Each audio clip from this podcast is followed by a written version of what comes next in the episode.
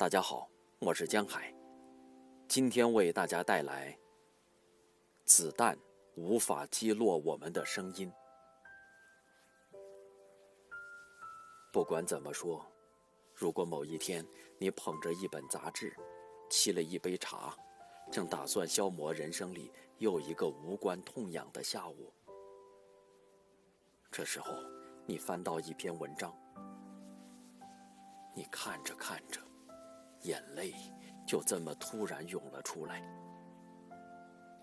你默默的哭，动也不能动。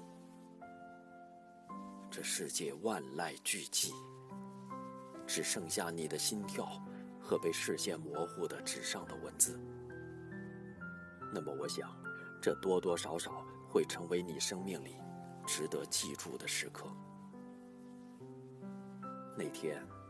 我手上捧着一本《三联生活周刊》，那篇文章的名字叫做《一九六八年八月的布拉格电台》。一九六八年一月，陷入经济困境数年之久的捷克斯洛伐克，在新的领导人杜布切克的带领下，发起了后来被明之为“布拉格之春”的改革。这是包括建立党内民主。公民投票普选内阁，取消新闻审查制度和推行经济自由化等一揽子的政治经济改革方案。而这一脱离苏联模式的改革尝试，为这个当时仍然身处社会主义阵营的东欧小国带来了灭顶之灾。同年八月二十号晚十一点，布拉格机场被数十名苏军暴风突击队员迅速占领。与此同时，苏军及其华约联军共二十五个陆军师，分别从捷克的北部、西部和西南边境兵分四路入侵捷克。二十一号拂晓，苏军迅速占领布拉格，逮捕杜布切克。发生在捷克斯洛伐克的仅持续了半年的政治改革，在苏联及其华约联军的兄弟式的帮助下，被迅速扑灭了。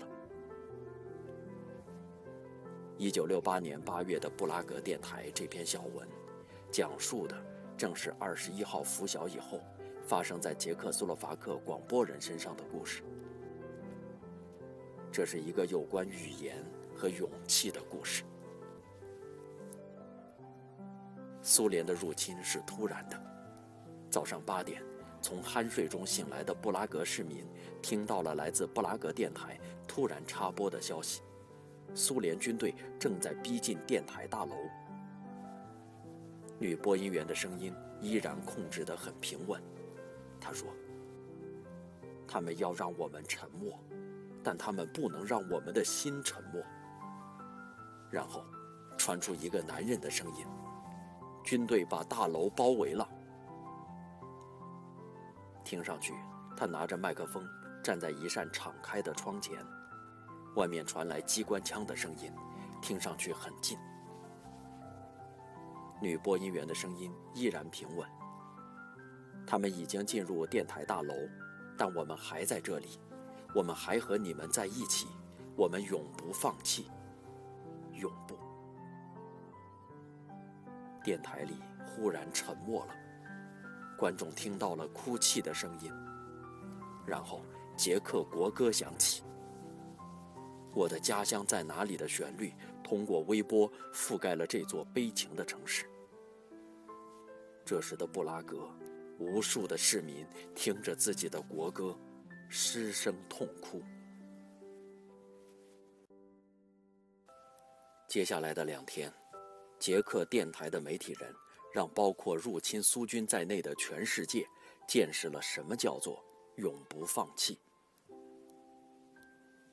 在一段沉寂之后，布拉格电台的播音又得以短暂的持续。因为听到了入侵苏军包围电台大楼的广播后，越来越多的市民涌到了电台。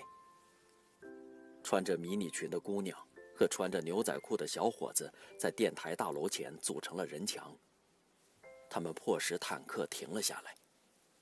苏联军队第一次遭到了抵抗。在市民和坦克对峙的时候，布拉格电台的驻点记者仍然持续发回来自其他城市现场的报道。这边也有成列的坦克，离他们远点儿，攻击他们是愚蠢的自杀。当天晚些时候，就在电台大楼终于被攻破之前。市民从收音机里听到的来自布拉格电台最后的播报是：那些待在夏令营里的孩子是安全的，父母们不要担心。这里是自由的、合法的捷克斯洛伐克电台。从二十一号清晨直到二十三号凌晨的五点零四分，捷克境内最后一家官方电台被包围。播音员和记者们一刻也没有停止自己的工作，而令人惊奇的是，在国家的最高首脑被拘禁之后，在武装力量全部被瓦解之后，在所有官方电台被苏军占领之后，自由的、合法的捷克斯洛伐克电台仍然在不同的频率间此起彼伏地传送着。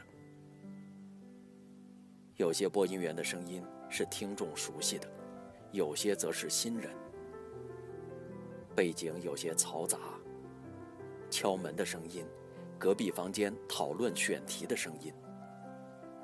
每隔几分钟，播音员就会重复一遍：“这是自由的、合法的捷克斯洛伐克电台。”以便让刚刚加入进来的听众明白。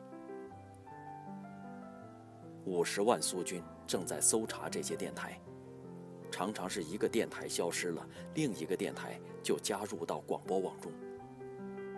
这些媒体人宣称，有一千四百万同胞的支持，这样的广播将持续下去。苏联军队陆续摧毁了大量发射机和电缆，但广播仍然在有效率地运行。德国一位小说家正在捷克访问，他接受了来自自由合法的捷克电台广播网的电话采访，很快就从收音机里听到了自己的谈话。捷克学生拿着自己的小收音机，靠近停在路上的坦克，想让那些士兵听到真相。除了新闻报道，电台还依然会不时地播放音乐。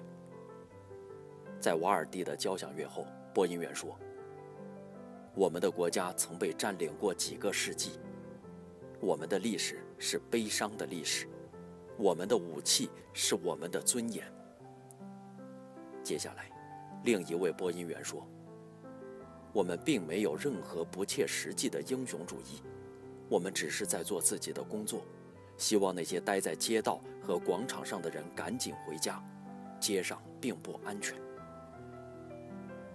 依靠听众的信源，广播网有时还会向某个电台的秘密地点发出警告：“赶紧带着你们的设备撤退，军队正在向你们的方向进发。”八月二十七日，一位电影明星在电台里谈话。每个人都在历史中扮演着自己的角色，未来的演出、报纸都会经受审查。但我们可以做的是让我们的思想保持飞扬。八月二十八日，广播网发出最后的呼吁：教师们，你们对于这个国家负有责任，你们要本着自由和人性的角度来指导学生，记住这些天发生的一切，把真相告诉给孩子们。八月二十九号早上。只有一家自由的电台还在播音，在九五零千赫，市民们守着自己家里的收音机，努力搜寻这个频率。声音渐入耳语，接下来便是一片死寂。从发动突袭到逮捕捷克最高领导人，苏军只用了不到一宿的时间。而从苏军成功入侵到最后一家自由的、合法的捷克斯洛伐克电台被查禁，五十万苏军花费了整整八天八夜。这是一篇平和客观的文章，作者苗伟先生有着行文时惯常的平稳的语调。但是读毕全文，可以说这里的几乎每一个字都会让你痛彻心扉。比如这一段：